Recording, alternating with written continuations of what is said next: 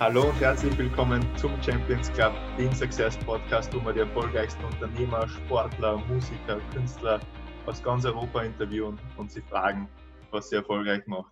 Wir haben heute äh, den Lukas Kinnegartner, äh, nicht bei uns, sondern im, im, im Videocall, immer noch äh, Corona-bedingt. Ähm, danke, äh, Lukas, für, für deine Zeit. Ähm, Lukas ist, ist CEO und, und Co-Founder von, von Anyline, ähm, hat innerhalb äh, der letzten sieben Jahren äh, ein Team von, von knapp 100 Leuten ähm, aufgebaut, äh, betreut Großkunden wie, wie E.ON, Red Bull, äh, also Red Bull Mobile, Deloitte ähm, und hat gerade vor kurzem auch äh, die nächste Fundraising-Runde abgeschlossen, äh, das nette Sümmchen von 12 Millionen Euro eingesammelt, um den US-Markt zu erobern. Also keine schlechte äh, Historie ähm, und bin sehr gespannt, mehr darüber zu erfahren. Also danke nochmal für deine Zeit, Lukas. Und ähm, ja, vielleicht gibst für die Leute, die, die dich jetzt noch nicht kennen, ähm, ein bisschen Background zu, zu deiner Story. Was ist Anyline? Wer bist du? Ähm, warum habt ihr Anyline äh, gegründet? Und, und, und stellst dir äh, mal ein bisschen vor. Ja, sehr gern. Einmal erstens vielen Dank, dass ich da dabei sein darf äh, und äh, äh, wünsche mal allen einen, schönen Tag. ich bin da im 14. Wiener Gemeindebezirk im sozusagen neuen Büro, in meinem neuen Büro, im Homeoffice-Büro. Ähm, ja, ich bin der Lukas Kinigartner, der CEO und Co-Founder von Anyline, einem Hochtechnologie-Startup hier aus Wien ähm, mit, äh, wie schon erwähnt, äh, knapp 100 Mitarbeitern äh, in zwei Offices, Boston und Wien. und wir stellen OCR-Technologie für Smartphone. Also wir bringen dem Smartphone das Lesen bei und ermöglichen mit unserer hochakkuraten Texterkennungstechnologie, dass Firmen weltweit und Organisationen weltweit ihre Prozesse digitalisieren können indem wir zum Beispiel der Polizei dabei helfen, äh, Kennzeichen äh, zu erfassen oder Pässe, Personalausweise zu erfassen. Es funktioniert über die Kamera von jedem handelsüblichen Smartphone. Äh, wir helfen aber eben auch Energiedienstleistern dabei, Zählerstände zu erfassen. Äh, wir helfen Airlines dabei, äh, Ausweisdokumente zu erfassen. Äh, wir helfen große Automotive Companies dabei, Seriennummer zu erfassen äh, wir scannen also unterschiedliche Dinge, äh, unterschiedliche Characters, äh, Nummern im, im Alltag. Und ja, das ist etwas, was die letzten sieben Jahre sehr, sehr gut funktioniert hat. Das Aufziehen von diesem Geschäftsmodell mit dieser Technologie. Ich bin total, total happy und total dankbar, ja, dass ich mit so einem großartigen Team das gemeinsam machen kann. Genau, ja. so Einleitung. Ja, cool. Das heißt, ihr habt einfach Leuten dabei, dass sie das Zeugs nicht selbst einfach manuell äh, in irgendeinen Notizblock äh, reinschreiben müssen, sondern die das Ding einfach einscannen, was auch immer sie zum Einscannen haben und das automatisch die Daten erfasst, die es braucht. Genau, also äh, das kann man genauso sagen. Also wir, äh, es gibt natürlich zwei, äh, äh, zwei Teile der Geschichte. Der erste Teil ist, dass ähm, der Unternehmer, das Unternehmen braucht sehr schnell, sehr akkurate Daten äh, und äh, möchte diese analoge Welt mit der digitalen verknüpfen. Äh, und bei OCR äh, gibt es aktuell da noch ganz, ganz, ganz viele äh, Bereiche, wo eben noch manuell gearbeitet wird. Mhm. Äh, durch das Anwenden von Anyline wenn Fehler vermieden, wenn, können solche Prozesse schneller abgewickelt werden. Also es ist Qualitäts, ähm, äh, mehr Qualität und, und Kostenersparnis. Mhm. Aber die andere Seite ist der, äh, ist der Nutzer. Und der Nutzer äh, hat natürlich auch keine Gaudi, irgendwelche 30-stelligen Nummern manuell auf seinem kleinen Smartphone einzutippen. Ja. Ähm, die stehen auch alle total drauf, dass sie mit einem äh, Snap, mit einem, äh, wirklich in einem, in einem in, einem, in einem Bruchteil von einer Sekunde die Informationen direkt äh dann äh, extrahiert, äh, äh, von dem Objekt extrahiert verfügbar haben. Also quasi das einfach scannen können wie ein Barcode und dabei das Handy vielleicht sogar nur mhm. einen Ton macht und vibriert und damit ist das erledigt. das ist ein irrsinnige, irrsinnige, irrsinniger Qualitätsgewinn für, mhm. für den Mitarbeiter. Ja? Also ja. eigentlich eine Win-Win-Situation. Ja, das heißt, ihr macht ja, äh, also ein guter Punkt, nicht nur, also macht ja die Mitarbeiter einfach ähm, glücklicher, äh, ein bequemeres Leben. Ähm, sie machen ihren Job lieber und gerne, äh, wenn es eigentlich Genau, genau. Ja. Ähm, cool. Und das ist ein wichtiger, wichtiger Aspekt. Ja. Ähm, also cool. es gibt in vielen Bereichen, in, in, vielen Unternehmen ist es wirklich so, dass die Mitarbeiter dann einfach äh, einen sicheren Job machen. Bei Polizei zum Beispiel ist es so, dass natürlich das Erfassen von einem Kennzeichen, bevor der, der Polizist zum Auto hingeht, ihm schon ermöglicht, dass er, äh, dass er die Gefahr besser einschätzen kann. Ähm, es gibt äh, in gewissen Bereichen zum Beispiel auch, äh, weil unsere Technologie eingesetzt wird, nicht mehr die Notwendigkeit, hunderte, tausende Briefe zu verschicken. Ähm, es gibt in manchen Bereichen, äh, zum Beispiel bei dem neuen Use Case, wo wir Reifennummern scannen und dann erkennen, ob der Reife reifensicher ist, ob er nicht zu alt ist oder ob es da einen Recall gibt, äh, tatsächlich auch die Situation, dass wir Menschenleben retten. Ja. das ist äh, cool. Cool. Ähm, und war das schon die Idee ganz zu, zu Beginn, mit der ihr gestartet seid, oder hat sich die irgendwie verändert? Weil oft ist es ja so bei, bei, Startups, dass die Idee, mit der man ganz anfänglich beginnt, äh, sich dann ja, in mehreren äh, Pivots ähm, abwandelt. Wie war das? Wie war das bei euch? Ähm, ja, also bei uns war das äh, natürlich äh, auch so, dass äh, nicht äh, die vier Gründer in der Früh aufgewacht sind am, am 8. Februar 2013 und sich gedacht haben, jetzt äh, wollen wir alle OCR-Software machen. Äh, bei uns war es so, wir haben eine App-Agentur gehabt und für mittelständische österreichische Unternehmen mobile App-Entwicklung angeboten. Da mhm. haben wir schon 2011 damit gestartet und haben dann 2013 äh, äh, an Kunden, also einer unserer Kunden war MySugar, der Diabetika-App-Hersteller aus Wien. Und der Frank Westermann, der CEO, ist eines Tages zu mir gekommen und hat gesagt, Lukas, das ist total, wir haben da so ein echtes Problem, weil äh, wir müssen da unsere, Mit, äh, unsere User motivieren, dass die dieses Tagebuch pflegen und die haben diese Werte auf dem Blutzuckermessgerät und müssen die manuell eintippen und das, mhm. äh, äh das wollen die nicht, das dauert einfach urlang und der ist total, äh, total blöd und äh, er hätte da sich überlegt, ob das nicht mit der Kamera geht, ja, dass man mhm. das mit der Kamera scannt und äh, damals waren wir hoch überzeugt, dass das eine Frage von äh, Tagen, maximal Wochen sein wird, haben uns dann auf den Use Case gestürzt und sind dann relativ schnell draufgekommen, dass die Technologie so in der Form nicht existiert, äh, dass es so in der Form weltweit gibt, der das kann äh, und dass es eigentlich eine ziemlich coole Geschichte ist. Und dann haben wir äh, statt einige Wochen mehrere Monate, ich glaube neun Monate, mit dem ganzen Team mit einer FFG-Basis Programmförderung daran gearbeitet, haben dann die Technologie erstellt, die ersten Patente angemeldet und haben dann eigentlich erst in weiterer Folge gemerkt, dass das Potenzial für mobile OCR-Erkennung eigentlich sehr, sehr groß ist. Und dann mhm. haben wir uns den, äh, den Hansi Hansmann an Bord geholt, unseren ersten Business Angel, haben den überzeugt davon, dass das äh, eine richtig coole Geschichte ist ja, und äh, wirklich eine Milliardenidee ähm, und haben von dort weg dann äh, unterschiedliche Awards eingereicht, haben dann den, äh, den, äh, den Trend Adventure Award gewonnen und den Future Zone Award und haben dann eben voll durchgestartet. Ja, das war dann 2014. Cool, genial. Und äh, jetzt hat es ein Team von 100, 100 Leuten knapp, ähm, offensichtlich super am, am, Wachsen. Äh, wo, was ist, ist, ist euer ähm, North Star? Also wo, wo geht die Reise hin in den nächsten äh, Jahren? Ich habe gelesen, US-Markt scheint recht interessant zu sein gerade. Mhm. Also, ja, also ähm, in den USA haben wir mittlerweile sechs Mitarbeiter. Okay. Da haben wir auch schon Millionen Umsätze. Sales, oder? Also ist Salesbüro dort. Es ist ein Vertriebs- äh, und Marketingbüro. Allerdings äh, bauen wir das äh, in den nächsten Jahren zum, zu einem weiteren Headquarters auf, mhm. weil einfach die Bedürfnisse im US-Markt auch das erfordern, dass man da wirklich hundertprozentig committed ist. Mhm. Ja, der US-Markt ist ein Thema.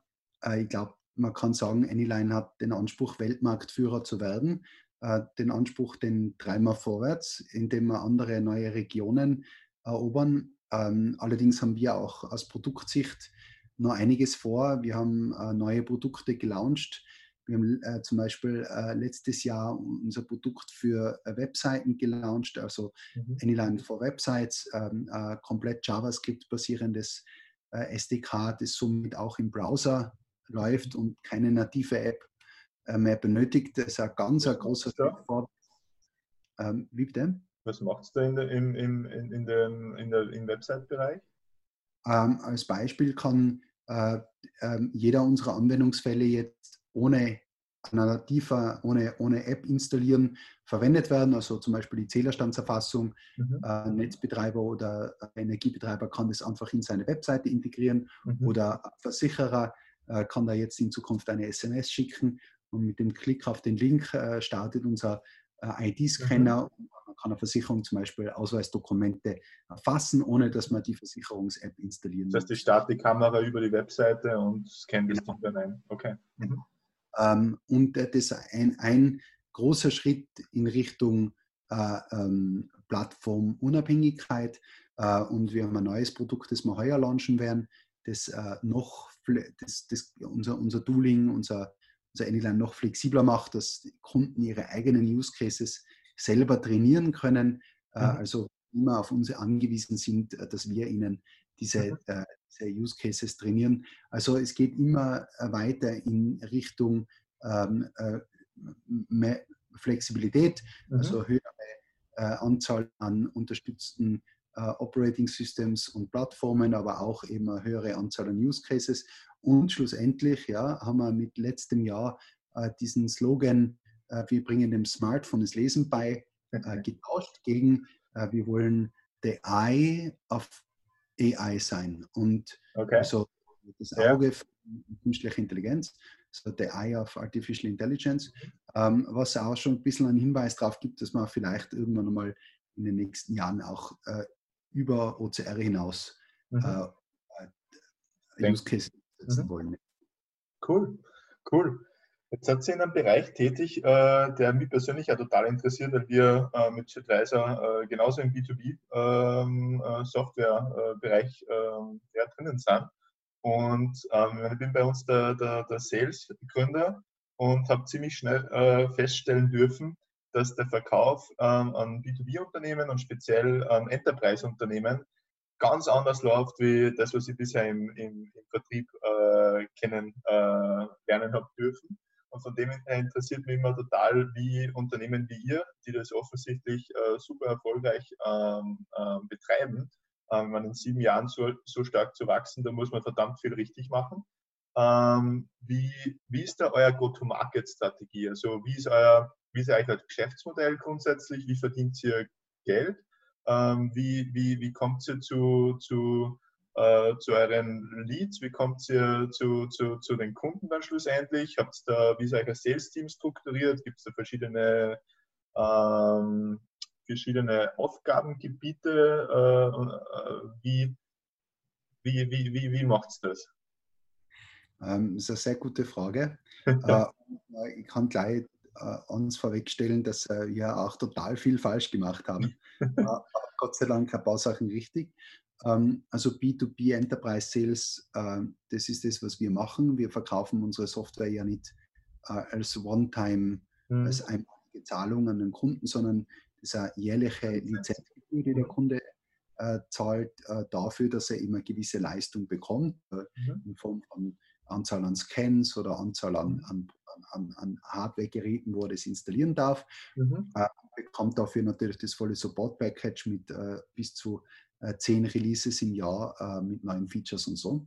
Mhm. Ähm, und B2B-Sales, Enterprise-Sales äh, ist natürlich nicht vergleichbar mit, mit B2C und auch, auch speziell jetzt im, im Softwarebereich eine ganz spezielle Herausforderung. Wir haben ähm, in den letzten Jahren erkannt, dass unsere Software äh, Core Software ist, die wir an hunderttausende Kunden mhm. für tausende Euros verkaufen werden, sondern wir an tausende Kunden für äh, einen höheren Betrag verkaufen mhm. werden. Also unsere Kunden, unsere Enterprise-Kunden, die haben einen sehr hohen Anspruch, äh, sind aber bereit, diesen Anspruch äh, auch zu entlohnen. Ja. Äh, und äh, deswegen haben wir auch in der Vertriebsmannschaft, in unserem Team in den letzten vor allem zwei Jahren ähm, massiv äh, investiert in Seniore Mitarbeiter. Wir haben ja mehrere Mitarbeiter von der IBM geholt. Also wir haben den mhm. Andreas Gallhuber, den Alexander Leudold von der IBM geholt. Der Alexander mhm. Leudold zum Beispiel war dort Senior Vice President. wir haben Personen von unterschiedlichen äh, äh, äh, großen Unternehmen ins Team geholt mhm. Und profitieren ganz stark jetzt von diesem Know-how, mhm. wie man in Enterprise-Unternehmen verkauft. War, ja. Bitte, mach, mach, mach, mach weiter, super interessant. Ähm, also, was eben vielleicht erwähnenswert ist, ist, dass äh, natürlich äh, Seniore, äh, Personen, die auch dann natürlich auch klarerweise ein bisschen älter sind, in ein ganz ein junges, äh, dynamisches Startup reinzuholen, ist eine Challenge äh, und war in den letzten 18 Monaten schon auch eine meiner zentralen Aufgaben, mich damit zu beschäftigen und äh, zu schauen, dass diese, jetzt nenne ich mal, diese Symbiose auch gut funktioniert. Ja? Und mhm. das ist schon eine Challenge und ich glaube, äh, daran kann man als Person auch total wachsen. Also es war total spannend, interessant zu sehen äh, und Gott sei Dank äh, funktioniert es. Ja. Cool. Und war, also du hast jetzt gesagt, vor zwei, vor zwei Jahren habt ihr begonnen, äh, äh, die erfahrenen Leute einzustellen. Habt ihr vorher ähm, also keine Erfahrenen gehabt? Habt ihr euch als selbst Trial and Error beigebracht oder wie, wie war das? Also ähm, wir haben früher äh, im Team äh, vom Setup her natürlich eher äh, Personen gehabt, äh, die äh, nicht mehr wie ein paar Jahre Vertriebserfahrung gehabt haben. Mhm.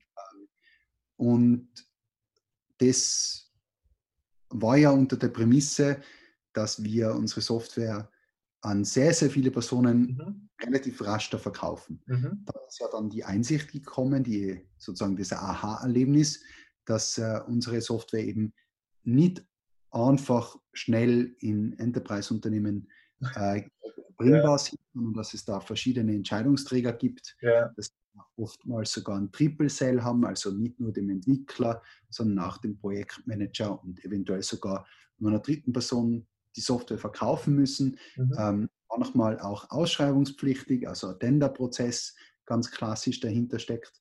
Und all diese Themen, all diese komplexeren Themen, ich würde jetzt einfach sagen, Complex Sales, mhm. äh, führen halt dazu, dass, äh, dass man halt nur dann erfolgreich ist, wenn man es schafft, äh, den gesamten Prozess äh, erfolgreich abzubilden. Mhm. Und es äh, ist einfach äh, halt einfach leichter mit jemandem, der das 20 Jahre gemacht hat. 100 Prozent.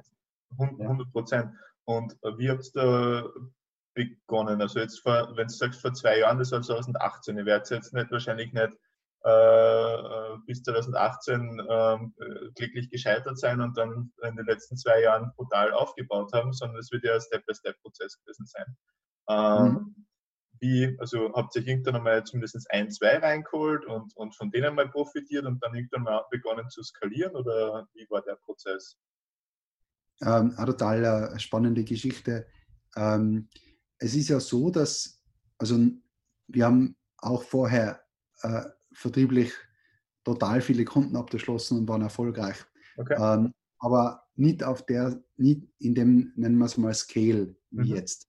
Ähm, allerdings ähm, ist ja witzigerweise das auch so, dass man ähm, so erfahrene Vertriebler erst bekommt, ja. wenn man gewisse äh, Seniorität sich selber erarbeitet hat. Mhm. Ähm, als Beispiel, wenn man äh, einen, einen Sales-Prozess hat, ein CRM-System hat, mhm. äh, einen gewissen Umsatz erreicht, äh, nur das, äh, also ohne, ohne, ohne diese Vorbereitung äh, mhm. ist es sehr, sehr schwierig, äh, an erfahrenen äh, und natürlich auch teuren Vertriebler mhm.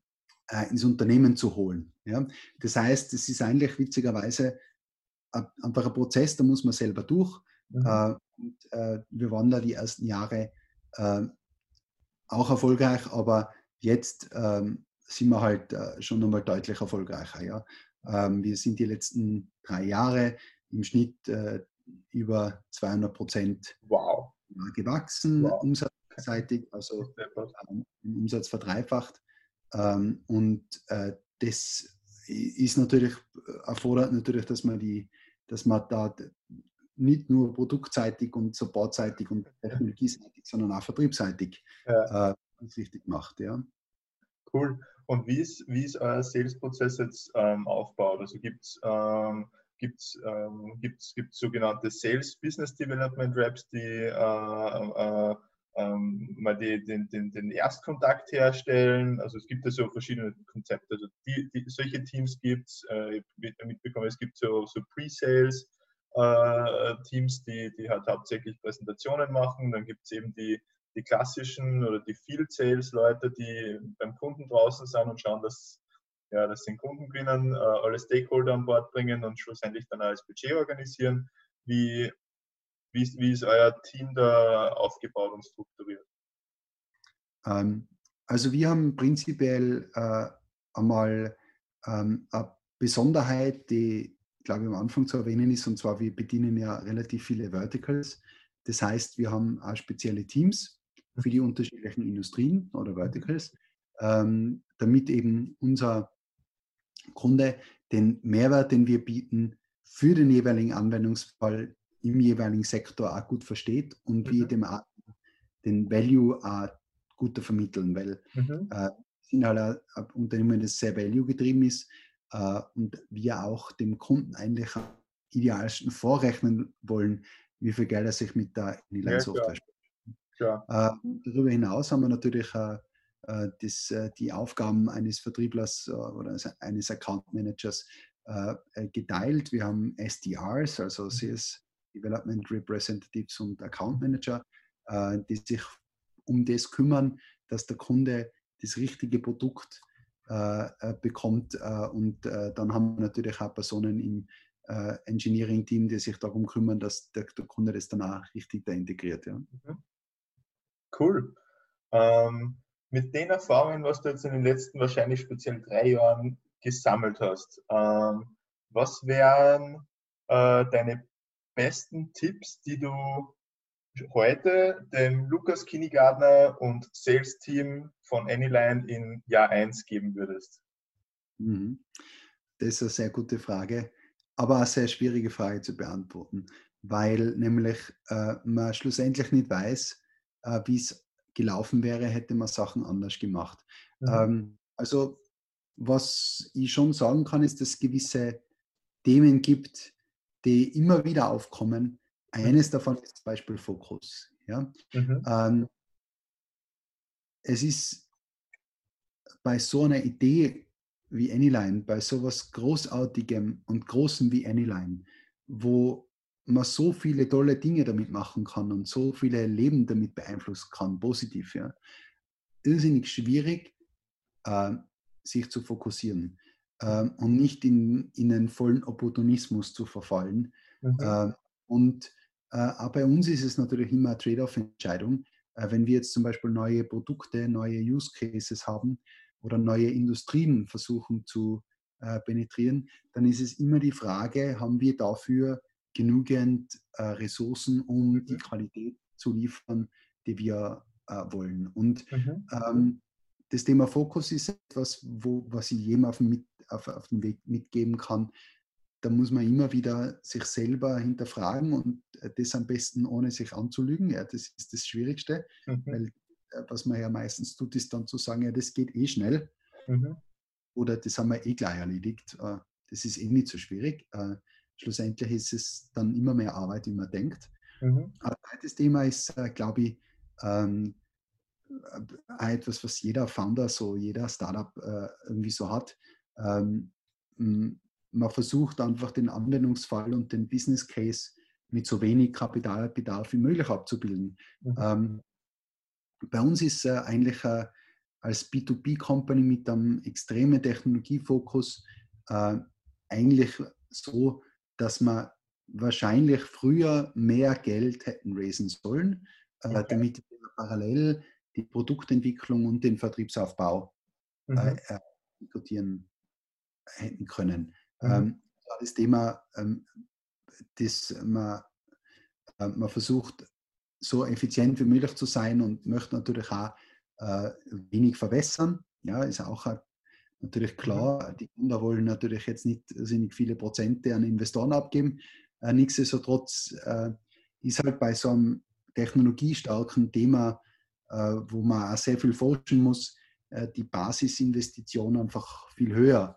Äh, und ähm, man darf da halt äh, nicht vergessen, dass man schlussendlich auch die Software verkaufen muss. Mhm. Ähm, idealerweise es auch mehr Verkäufer gibt wie Programmierer. Ja? Ähm, und das ist ja. ein typisches europäisches Thema, dass in Europa die meisten Startups mehr Entwickler haben wie Verkäufer. Mhm. In Amerika wäre das wahrscheinlich noch umgekehrt. Ja? Das ist auch so ein zweites Ding, äh, wo ich glaube, das trifft auch auf viele, viele Startups zu. Mhm. Ähm, das vielleicht dritte, äh, damit es drei sind, ähm, ist, dass man ähm, die Veränderung, die es in einem Startup gibt, nur viel mehr embracen muss. Ja? Ähm, mhm.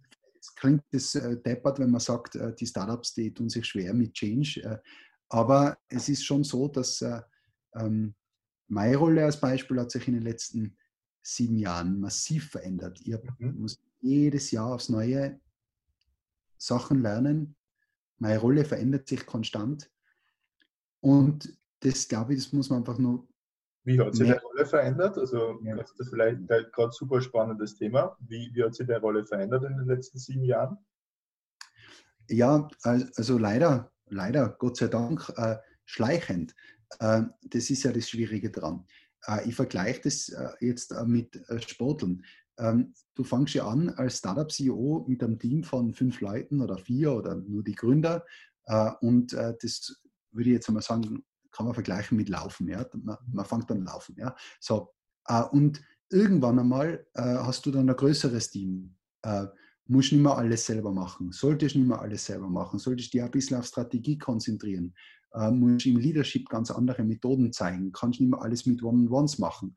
Ähm, es ändert sich halt. Ja? Und ähm, es, das kommt aber schleichend. Das heißt, äh, während du noch laufst, merkst du, dass du jetzt auf, eigentlich auf einem Rad sitzt. Ja? Und eigentlich müsstest du jetzt Rad fahren, aber du tust nicht Rad fahren, sondern du hast mit deinen Füßen laufst du auf dem Rad. Ja. ja?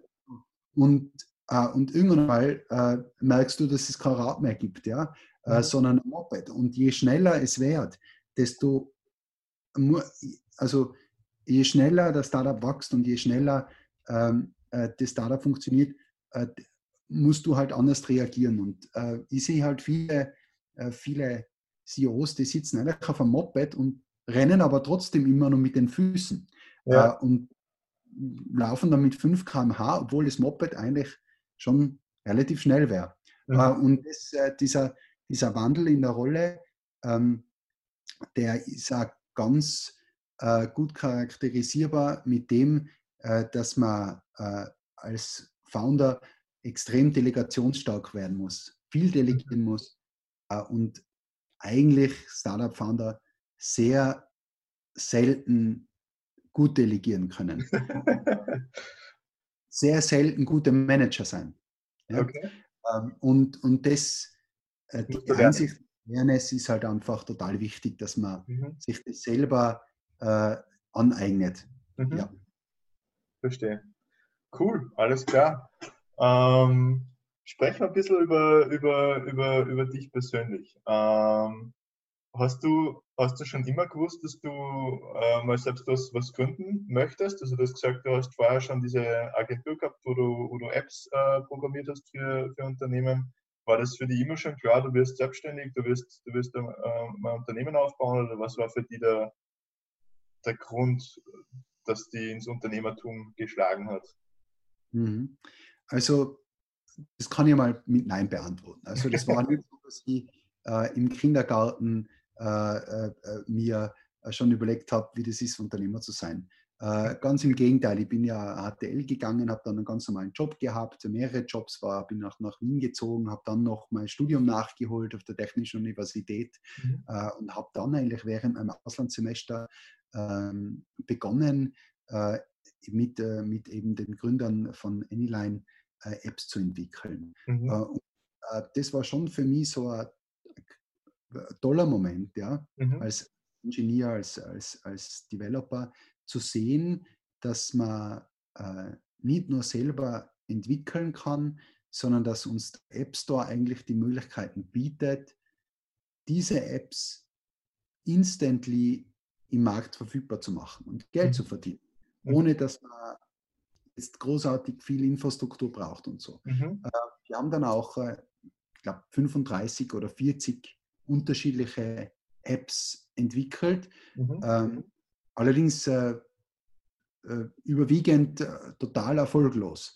Ähm, wir haben wahnsinnig viele Apps entwickelt, die kein Mensch gebraucht hat, äh, weil es überhaupt kein Demand gegeben hat, ja. ähm, weil, es, weil, es, uns einfach so viel Spaß gemacht hat. Okay. Ähm, unter die lernreichste Zeit meines Lebens, mhm. aber wahrscheinlich auch äh, die, wo monetär am wenigsten dabei ausgeschaut hat. Äh, ja. Ähm, wir haben damals verstehen gelernt, wie wie das funktioniert, äh, mobile Applikationen zu entwickeln und wie, das, mhm. wie mobile Apps funktionieren.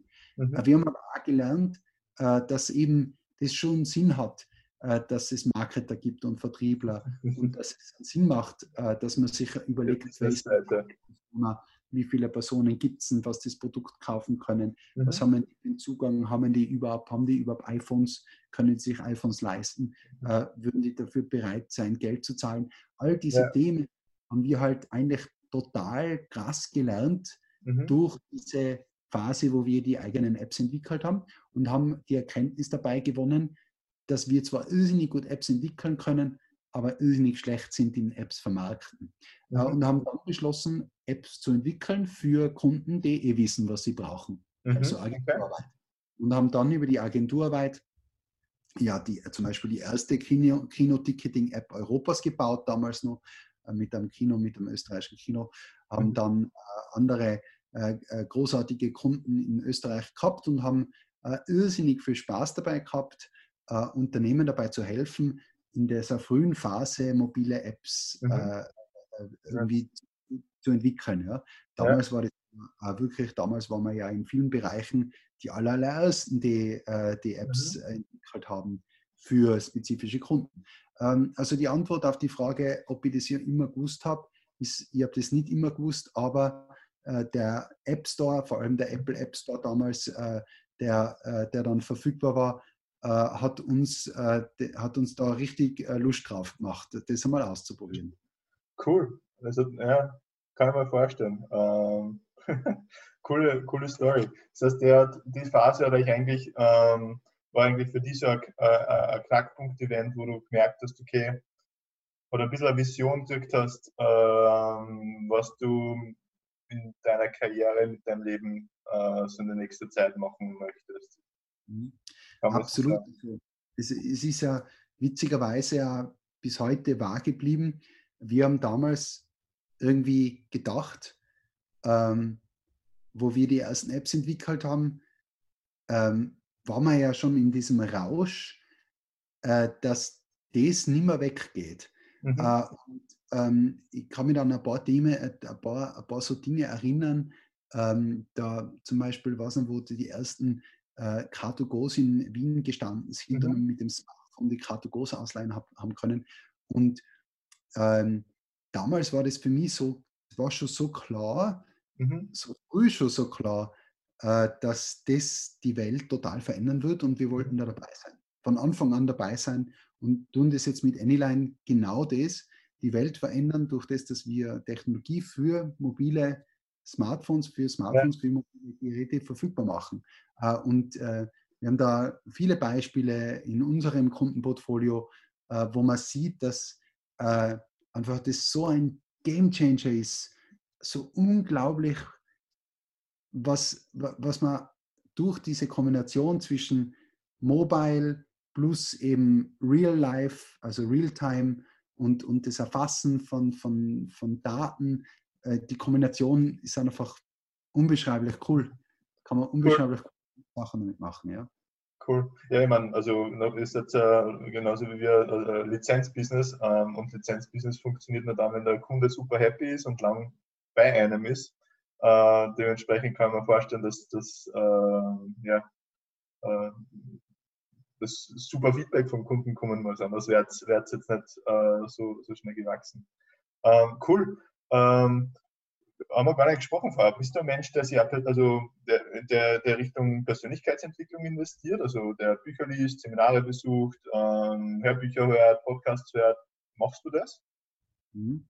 Mhm. Ja, äh, äh, mache ich. Äh, ich besuche wenig Seminare, und, äh, aber äh, höre in der U-Bahn Podcasts und mhm. lese viel.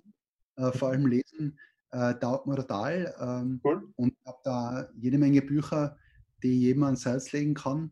Schieß ähm, los, das war jetzt nicht genau, genau meine Frage. Was sind deine, was sind deine Top-Buchempfehlungen oder was sind die Bücher, die was dich persönlich am meisten geprägt haben bisher äh, mhm. in, deinem, in deinem Leben?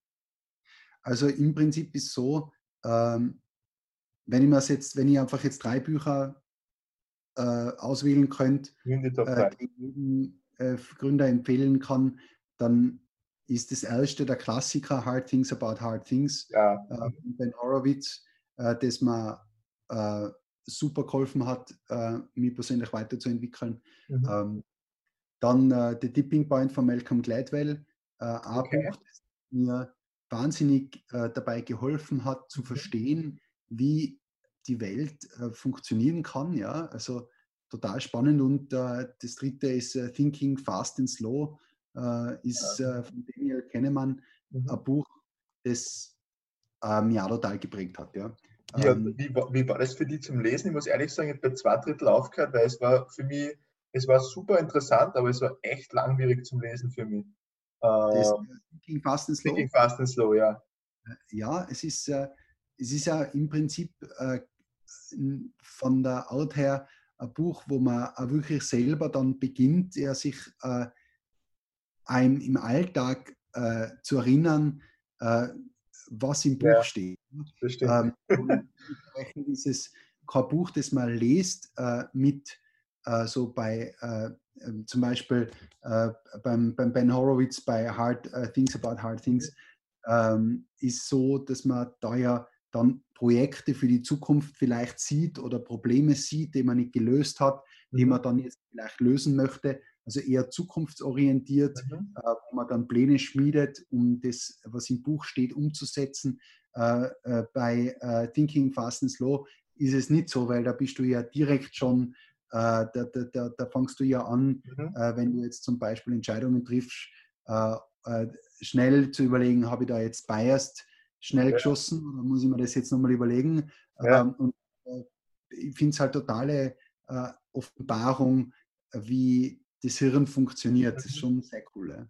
Ja, ja absolut. Ähm, ja, äh, das, was mir ein bisschen gestört hat bei dem Buch, ist, dass es, dass es ich habe das Gefühl gehabt, das kann ähm, sehr, äh, deutlich mehr am Punkt gebracht werden. Ähm, das mhm. war das Einzige, was ich eigentlich äh, aus, auszusetzen gehabt habe. Ähm, mhm. Äh, aber das Grundkonzept ist, ist, ähm, ist, ist, super mit System 1 und, und System 2. Cool. Also wenn es ja. äh, um ein Buch geht, das, äh, das man, ähm, de, äh, also quasi, wenn du, wenn du ein Buch möchtest, das auf den Punkt äh, kommt, da gibt es äh, das Buch äh, Getting Things Done, das ist auch sehr cool. und da geht es darum, wie man sehr, sehr produktiv ist. Habe ich auch gelesen, ist auch super. Ja. Hat, hat der, der, der, der, Bernhard Fragner, äh, wie ich das Interview mit ihm gemacht habe, auch genannt als, als, als Buchempfehlung Getting Things Done. Mhm. Äh, coole Geschichte. Cool. Ähm, Lukas, ich danke dir vielmals für, für, für deine Zeit ähm, und all die spannenden Stories. Äh, also ich glaube, du hast ja, ähm, super für, für wertvolle äh, Inhalte ähm, mit dabei. Und dann die, die, die, Buchtipps, also Tipping Point ist seit Ewigkeiten auf meiner, meiner Leseliste, ähm, habe ich bisher noch nicht, äh, noch nicht äh, hinter mich gebracht. Ähm, an alle Zuschauer und, und, und, Zuseher, also wenn euch die, die, äh, die, das Interview gefallen hat, ähm, dann bitte abonniert den, den, den, den YouTube-Kanal oder ähm, die, die Podcast-Kanäle. Ähm, da bekommt ihr Notifizierung jetzt mal, wenn eine neue ähm, Folge heraus ist. Und ganz wichtig, ähm, bitte gebt, gebt Feedback. Ähm, Schreibt es in die Kommentare rein, äh, was gefällt euch, was gefällt euch äh, nicht, wovon würdet ihr gern äh, mehr sehen. Also euer Feedback ist, ist, ist wirklich unsere Motivation, ähm, ähm, den Podcast weiterzuführen und, und, und, und, und zu verbessern. Ähm, deswegen bitte jede Art von, von ähm, ähm, ja, Kommentar und Feedback äh, hilft da total. Ähm, einfach äh, unten reinschreiben. Lukas, äh, letzte Frage an dich. Was ist deine Definition eines wahren Champions?